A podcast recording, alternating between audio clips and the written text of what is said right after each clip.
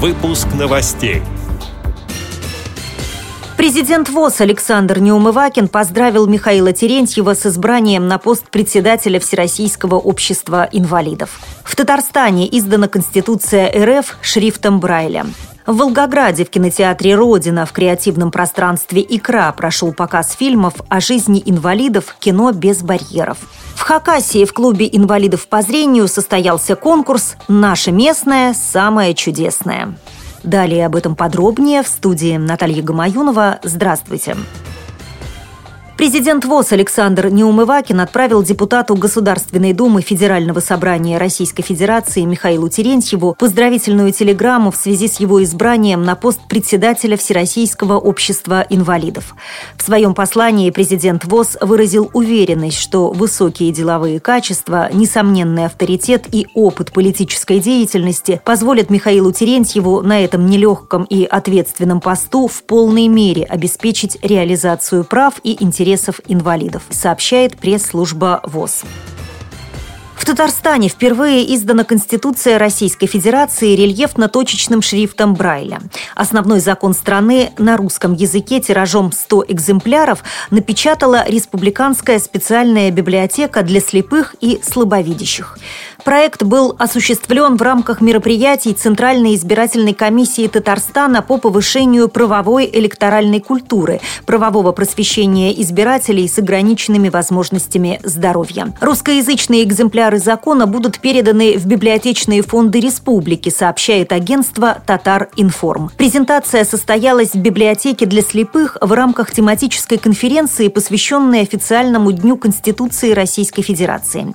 В мероприятии приняли приняли участие представители Центральной избирательной комиссии Республики Татарстан, Всероссийского общества слепых, активисты Казанской молодежной организации инвалидов по зрению и волонтеры Всероссийской общественной организации «Союз добровольцев России». В Волгограде в кинотеатре «Родина» и креативном пространстве «Икра» прошел показ фильмов о жизни инвалидов «Кино без барьеров». Зрители, посетившие мероприятие, первыми увидели 11 картин из конкурсной программы одноименного Московского кинофестиваля, который состоялся в ноябре этого года.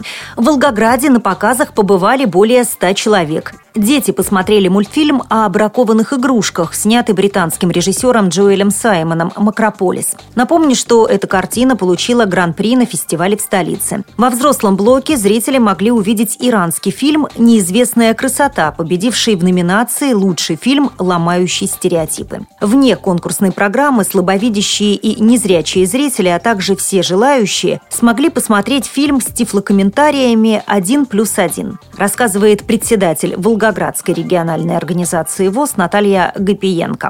Мы старались даже вот эти устройства с тифлокомментарием дать не только нашим инвалидам, а и очень много волонтеров у нас было. И вот волонтеры так, для общего развития ну и, в общем-то, потом делились впечатлениями, как было удобно, неудобно, понравилось, не понравилось. Ну, многие были удивлены, просто впервые узнали, что есть такое.